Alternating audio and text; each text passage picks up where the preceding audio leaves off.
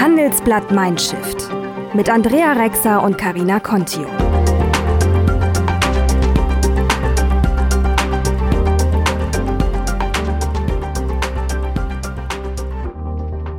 Und das hören Sie heute bei Handelsblatt Mindshift. Die deutschen Konzerne sind noch nicht so geübt in Diversity im Vergleich zu amerikanischen, zu schwedischen Unternehmen. Man hat manchmal den Eindruck, dass wenn sie sich dann die erste Frau in den Vorstand holen, sie dann überrascht sind, wenn tatsächlich eine Frau kommt und kein Mann im Rock. Ja, das, das äh, halten CEO ist ganz wichtig. Sie muss von oben kommen, äh, weil dann hören alle anderen zu. In Deutschland ist es sehr viel verlangt von einem Mann, sich als Feminist zu bezeichnen, wo noch nicht mal die Frauen in der Regel das hinbekommen und unsere Kanzlerin auch nicht. Die Annahme, dass sich für die Frauen wesentlich was verändern kann, wenn die Männer ihr Verhalten kein bisschen verändern, ist natürlich eine Illusion.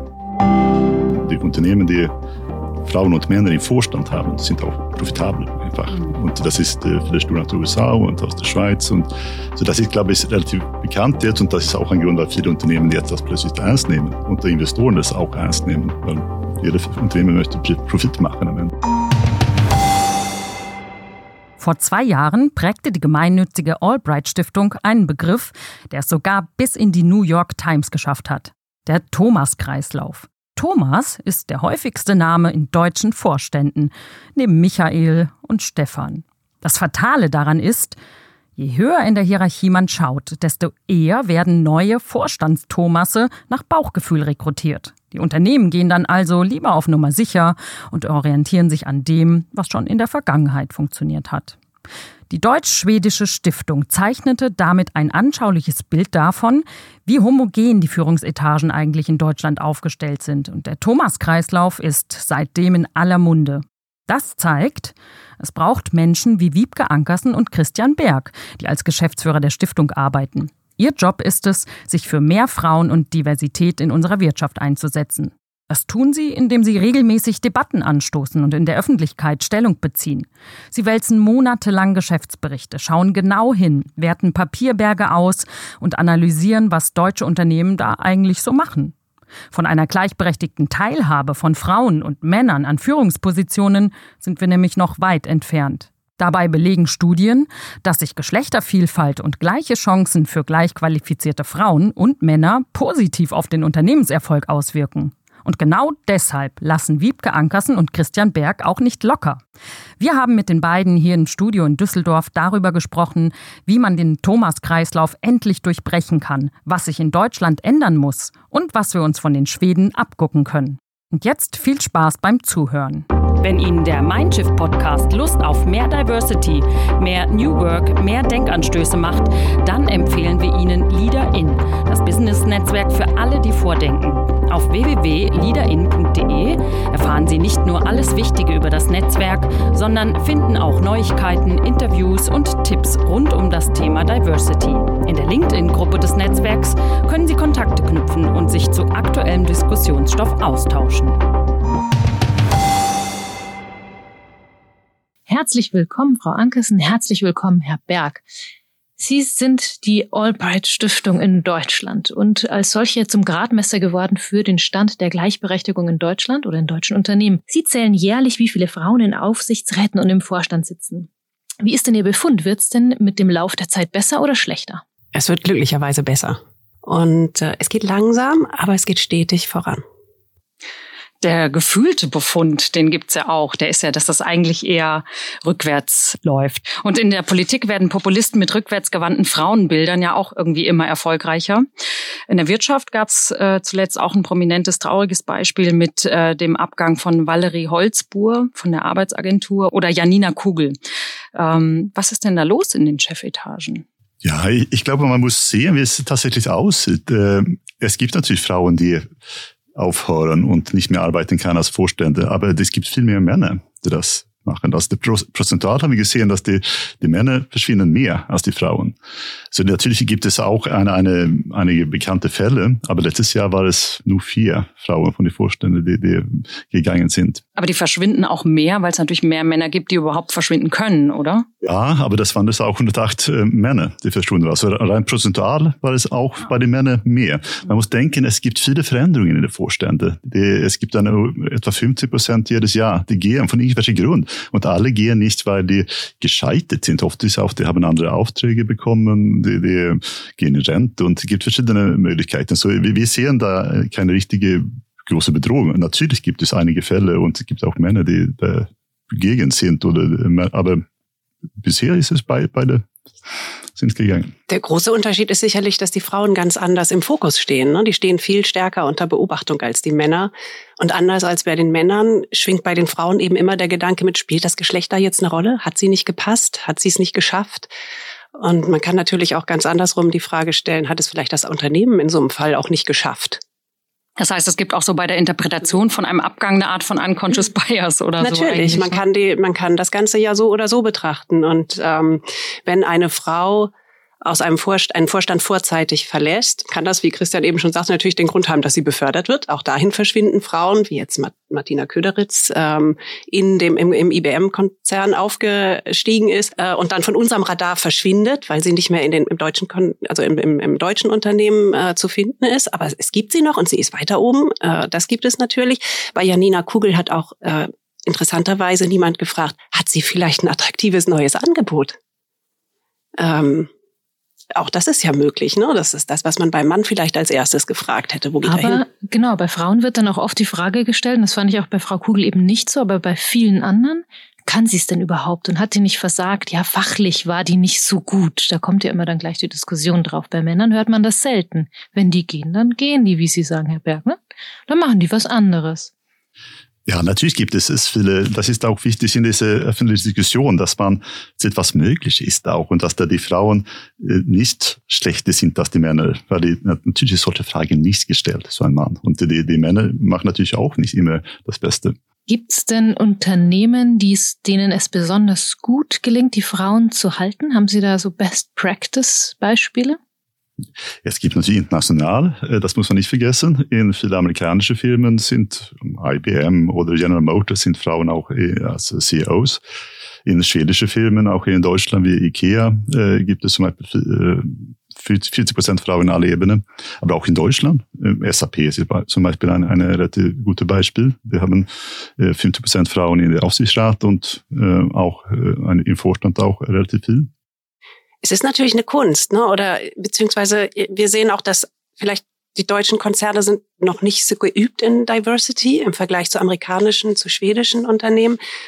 Und man hat manchmal den Eindruck, dass wenn sie sich dann die erste Frau in den Vorstand holen, sie dann überrascht sind, wenn tatsächlich eine Frau kommt und kein Mann im Rock sozusagen und die sich möglicherweise anders verhält, möglicherweise anders spricht, anders aussieht, andere äh, Prioritäten setzt. Und ähm, das ist natürlich ganz wichtig, dass wenn man wirklich Diversity will in der Top-Etage, dass man dann natürlich auch ähm, bereit ist, dafür andere, eine gewisse Offenheit an den Tag legt, was andere Phänotypen von Führung betrifft. Welche Rezepte gibt's denn? Was machen diese Unternehmen, denen es gut gelingt, anders als andere, denen es noch nicht so gut gelingt? Gibt es da Programme, Initiativen oder ist es eine äh, Haltung des Chefs, des CEOs? Was ist entscheidend? Ja, das äh, Halten des CEO ist ganz wichtig. Sie muss von oben kommen, äh, weil dann hören alle anderen zu, normalerweise. Aber natürlich andere Sache, die Kulturwandel in Unternehmen, eine moderne Unternehmenskultur ist ganz zentral auch. Ich sage auch, Ziele zu setzen. Vielleicht kann man nicht alle direkt erreichen, aber zumindest ambitiöse Ziele setzen zum Beispiel Covestro hat dann ein Ziel von 40 Prozent Frauen gesetzt und jetzt auch eine Frau in den Vorstand geholt. Was Aber, in der Branche erstaunlich ist. Ne? Da gibt's jetzt nicht so viele Frauen in der Belegschaft. Nee, genau. Und das ist oft so. Man sagt, dass die, äh, es gibt viele gute Beispiele von Unternehmen in ganz sogenannte schwierige Branchen, die, die auch Frauen finden. Und dann gehen diese Unternehmen in, was man denkt, in Konsumgüter, da man äh, wahrscheinlich denkt, es wird einfach sein. Ein anderes tolles Beispiel aus der, aus der eher schwierigeren Branche ist sicherlich Kion, ehemaliger Gabelstapler-Herfahrer, die das auch immer noch schwerpunktmäßig oder im, im, im Portfolio haben. Ähm, die haben sich zwei Frauen geholt im vergangenen Jahr und das ist natürlich auch ein kluger Zug weil man ihnen damit dieses ähm, Alleinstellungsmerkmal als Frau im Vorstand nimmt, ne, sondern die sind einfach jetzt die sind Managerinnen, die haben 40 Prozent im Vorstand erreicht. Das ist eins der ganz wenigen Unternehmen, die das in Deutschland überhaupt schaffen. Kann man da schon sehen, ob die Zahlen besser geworden sind? Man sagt ja, es korreliert irgendwie auch der Anteil der Frauen mit dem Geschäftserfolg. Ähm, ich glaube, das ist noch zu früh. Hm, ist noch das zu früh. Ist, ne? das ja. ist gerade mal ein Jahr her, mhm. knapp. Aber man kann sehen natürlich, was Sie gesagt haben, es gibt viele Studien, die zeigen, dass es äh, die Unternehmen, die Frauen und Männer im Vorstand haben, sind auch profitabler einfach. Mhm. Und das ist äh, viele Studien aus den USA und aus der Schweiz. Und so das ist, glaube ich, relativ bekannt jetzt. Und das ist auch ein Grund, warum viele Unternehmen jetzt das plötzlich ernst nehmen und die Investoren das auch ernst nehmen, weil jedes Unternehmen möchte Profit machen am Ende. Aber es ist auch ein bisschen unbequem. Zumindest hat man so den Eindruck jetzt auch aus diesem Holzbohr-Beispiel von der Arbeitsagentur, wo ja viel öffentlich geworden ist, dass es offensichtlich unbequem ist und unangenehm, wenn diese Frauen, die dann nicht mehr diese Schaufensterrolle annehmen wollen, irgendwie ihre Meinung äußern und dann was gestalten wollen. Das ist natürlich mühsam, oder? Das ist das, was ich sagte. Man muss natürlich bereit sein dafür, dass dann da eben auch, wenn man Diversity will, dass man auch Diversity bekommt. Ähm, die deutschen Unternehmen haben ja traditionell extrem homogene Führungsmannschaften und sind darin einfach nicht geübt, muss man auch so sagen. Ne? Äh, die haben alle einen sehr ähnlichen Hintergrund und äh, verstehen sich so ohne viele Worte. Und wenn da plötzlich was anderes reinkommt, ähm, muss man damit auch erstmal umgehen lernen. Sie zählen Frauen. Äh, aber ist die wichtigste Stellschraube oder die wichtigere Stellschraube für mehr Diversity, sind das nicht eigentlich die Männer? Ja, das denke ich, das ist eine von unseren zentralen Zielsetzungen, die Männer zu erreichen. Und das, wir sehen das nicht als eine Frauenfrage, die ganze Sache mit Gleichstellung in der Wirtschaft. Und, und äh, es ist auch die Männer. Die Männer müssen sich verändern. Die Männer müssen sich äh, dafür stehen. Und es, die machen das auch mehr. Aber es ist manchmal ein bisschen schwieriger. Ähm, aber wir, wir versuchen dadurch, dass wir mit Männern direkt reden auch. Wir treffen die, wir laden die ein. Äh, wir versuchen auch über öffentlichen Druck, äh, dass sie das wissen, dass es nicht so weitergeht. Und natürlich über Fakten und Zahlen, dass wir einfach, was, was haben wir, was, wie sieht das aus? Und Sie sind ja auch wahrscheinlich der, einer der prominentesten männlichen deutschen Feministen, obwohl Sie Schwede sind. Das hilft wahrscheinlich, oder? Wie, wie wird das in Schweden wahrgenommen, das Thema? Ja, natürlich ist das. Äh, für mich als Schwede äh, ist es natürlich vielleicht ganz weniger kompliziert. Äh, es ist völlig normal. Ähm, ich bin gewohnt, dass seit Kindheit zu sehen, dass Männer und Frauen arbeiten und dass so Feminist zu sein oder dafür für diese Frage zu stehen, ist in Schweden ist weniger kontroversiell. Das gibt auch zwei Ministerpräsidenten nacheinander, die sich als Feministen bezeichnet.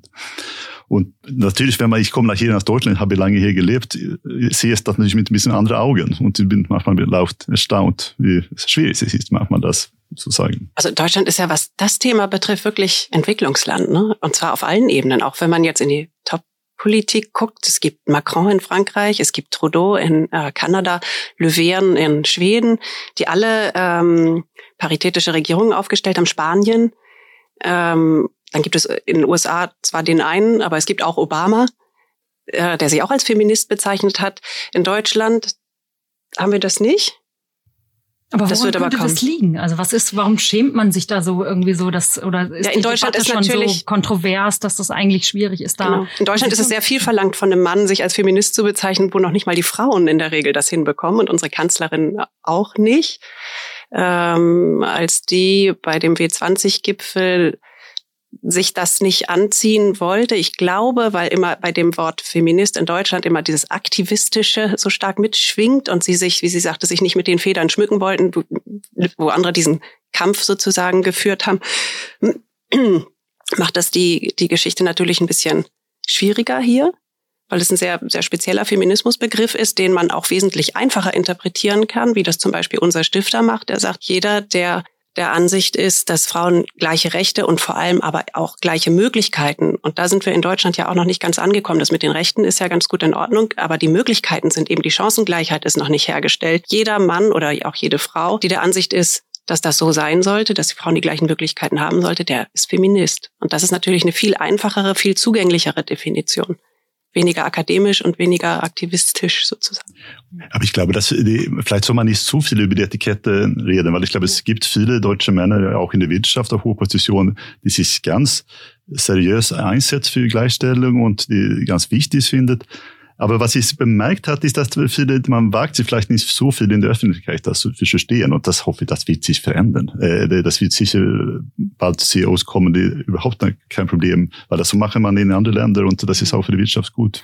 Was könnte denn so ein, so ein, so ein ähm, KPI sein, dass man sagt, irgendwie, ihr müsst euch als Arbeitgeber irgendwie attraktiver zeigen und wenn ihr sagt, ihr seid irgendwie Menschen, ähm, Menschenrechtler oder Feminist oder so, ähm, ist das vielleicht ein Punkt, wo man sagt, ähm, da kriegt man sie mit? Also ich glaube, der, der öffentliche Druck oder die, die öffentliche Aufmerksamkeit für das Thema ist ein absoluter Schlüsselfaktor. Wenn wir gucken nach, äh, nach Schweden oder in die USA, wo der Frauenanteil im Top-Management doppelt so hoch ist wie hier, da ist die öffentliche Wahrnehmung des Themas ein ganz andere. Diese, die, die, der Stellenwert von Chancengleichheit ist wesentlich höher und viel weiter als hier in Deutschland.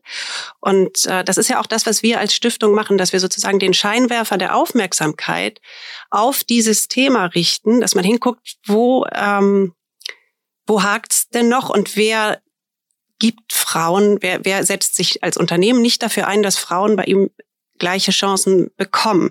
Das hat ja schon funktioniert bei der Nachhaltigkeit, das hat funktioniert bei Kinderarbeit. Das sind natürlich zivilgesellschaftliche Organisationen, die diesen Druck herstellen, indem sie eben in der Öffentlichkeit schaffen. Das ist das, was wir zum Thema Frauen auch machen. In Deutschland ist es nicht möglich, nicht nachhaltig zu produzieren oder nicht wenigstens nachzuweisen, dass man es versucht.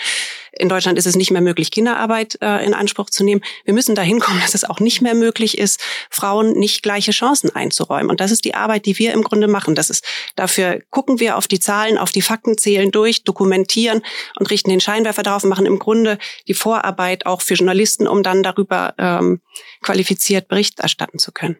Wobei das ja auch keine ganz leichte Aufgabe ist, denn viel von dem, was diskutiert wird, läuft ja, oder viel von der Diskriminierung läuft ja nicht an der Oberfläche, sondern unterbewusst. Ne? Wie in den Formulierungen ja. fängt es natürlich an. Und der, da sind die, spielen die Medien auch eine ganz große Rolle. Wie, wie erstatte ich Bericht über dieses Thema? Ist das Gedöns? Oder ist das ein, ein ernsthaftes, hartes ähm, Wirtschaftsthema sozusagen?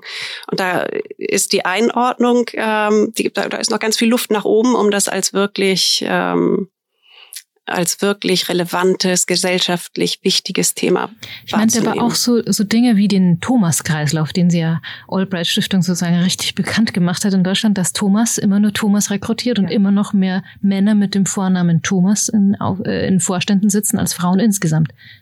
Das ist ja auch sehr viel Unterbewusstes, was da mitspielt, oder? Ja, das ist, was man Genetic Unconscious Bias äh, teilweise weiß. Äh, ich glaube, wenige Männer denken, dass man rekrytiert immer Personen wie sich selbst, aber so ist es in, in, in der Tat. Und äh, ich glaube, das ist eine ganz wichtige Aufgabe für uns auch, das so, so so zeigen auch, äh, dass es so ist, dass eine, dass die Thomas ist, dass es gibt mehr Männer, die, oder Personen, die Thomas oder Michael heißen in der Vorstellung in Deutschland als überhaupt Frauen und dass die sehr ähnliche Personen äh, wie sich selbst äh, rekrutiert.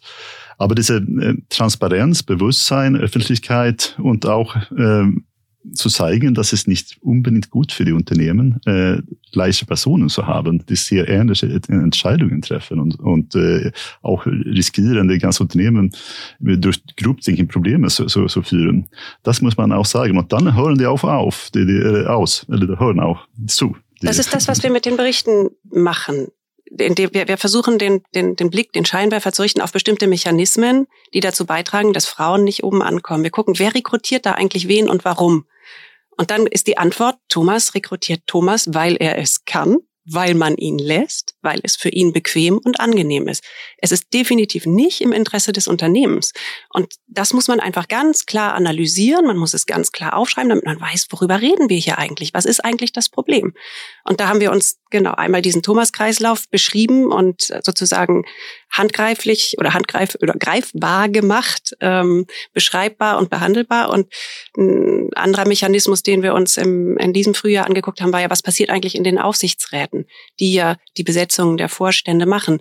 Warum, wenn da jetzt schon mehr als 30 Prozent Frauen angekommen sind, rekrutieren die eigentlich nicht mehr Frauen?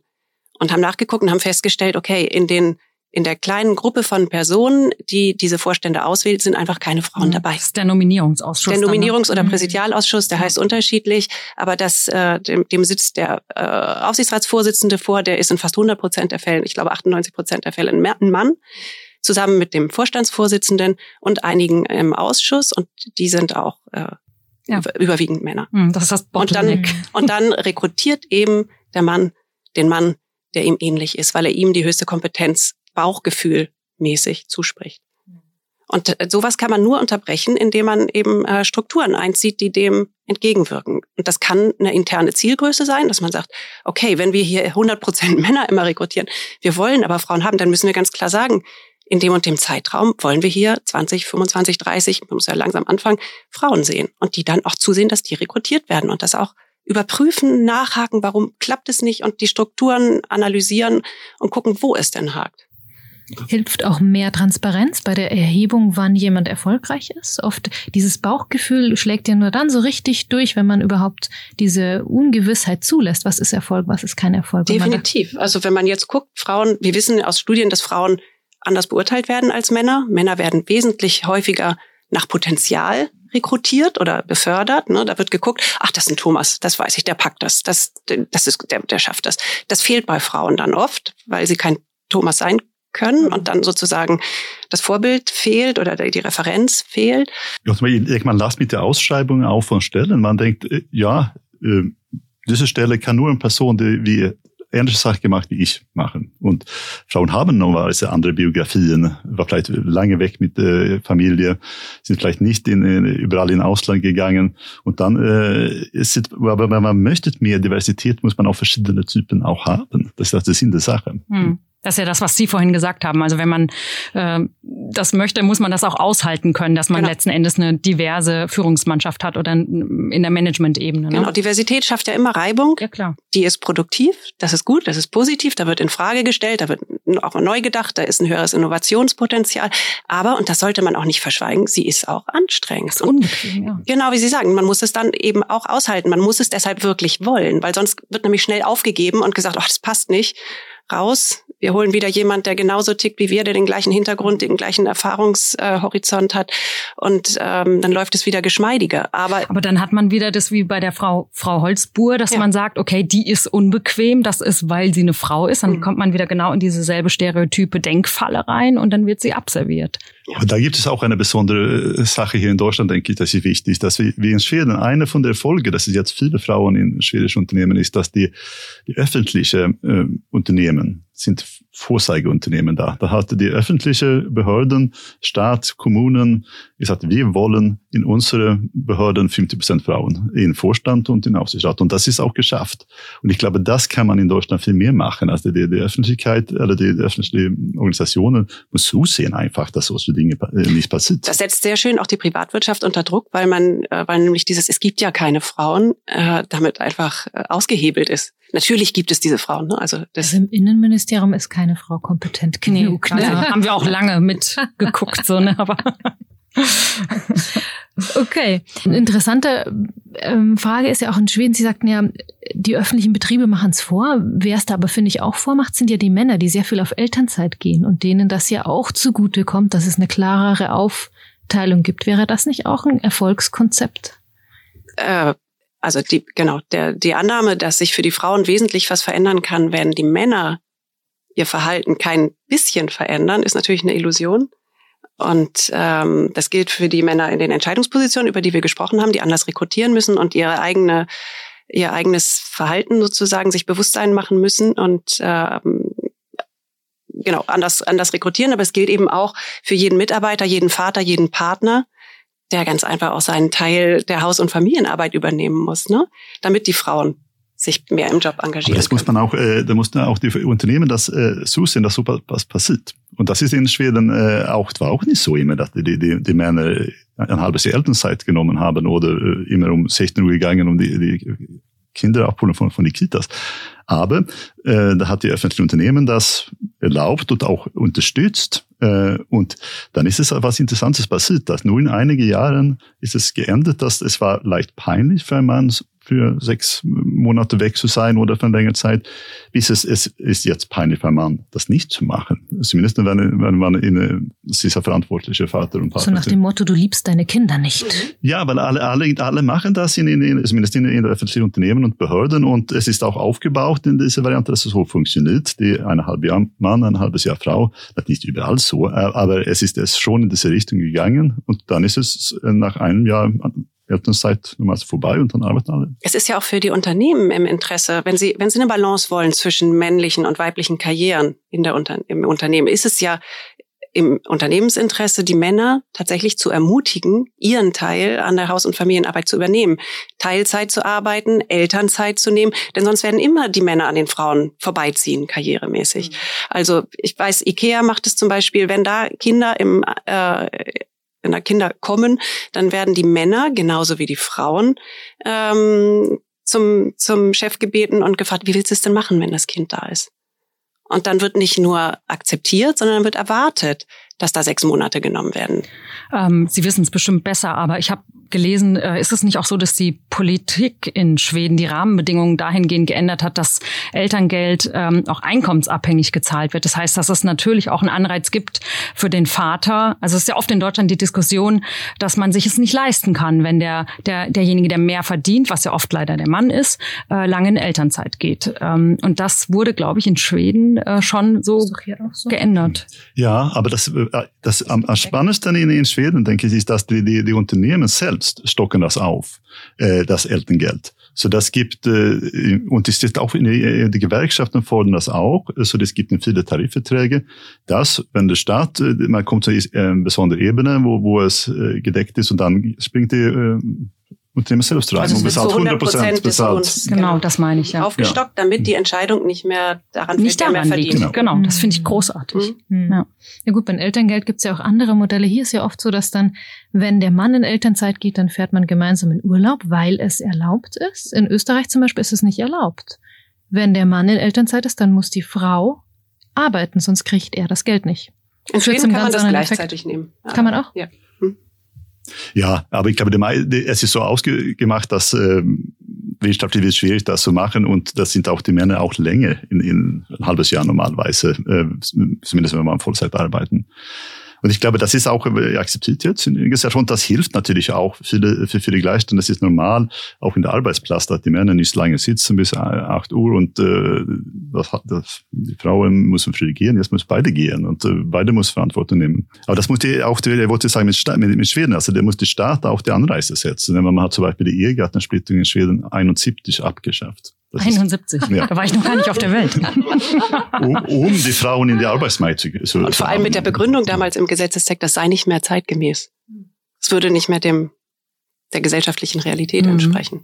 Sehr schön. Wir haben noch so ein paar andere schöne Sätze, die in diese Richtung gehen, für Sie vorbereitet. So eine kleine, ein kleines Frauenbingo, das Sie ja mal entwickelt haben. Und jetzt würden wir gerne wissen, was Sie kontern wenn es heißt, es gibt nicht genügend qualifizierte Frauen für diesen Posten?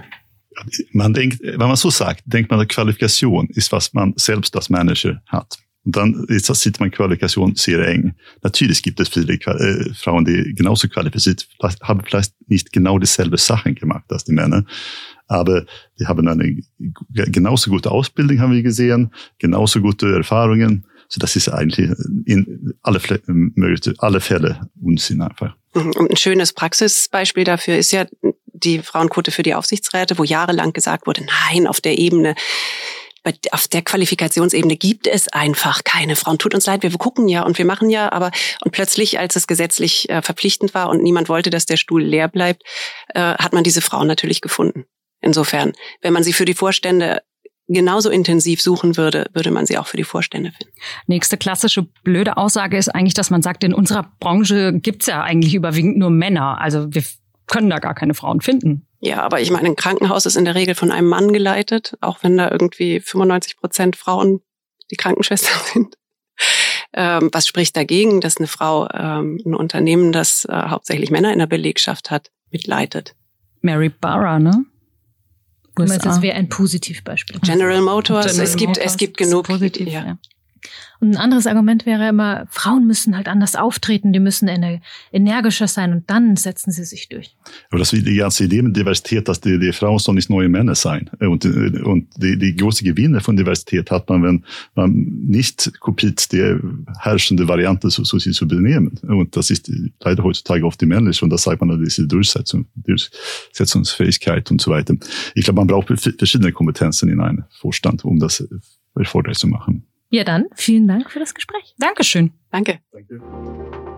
Nächste Woche sprechen wir mit Sabine Herold, der Chefin eines Unternehmens, das in der Bevölkerung kaum bekannt ist. Trotzdem hat aber jeder von uns ein Produkt ihrer Firma in der Hosentasche. Es steckt im Smartphone, in der Bankkarte, in unserem Auto und sogar in Flugzeugen. Wie Sabine Herold an die begehrten Fachkräfte kommt, die ihre Firma eigentlich nicht kennen, was sie sich dafür alles einfallen lässt, das erfahrt ihr in unserer nächsten Folge.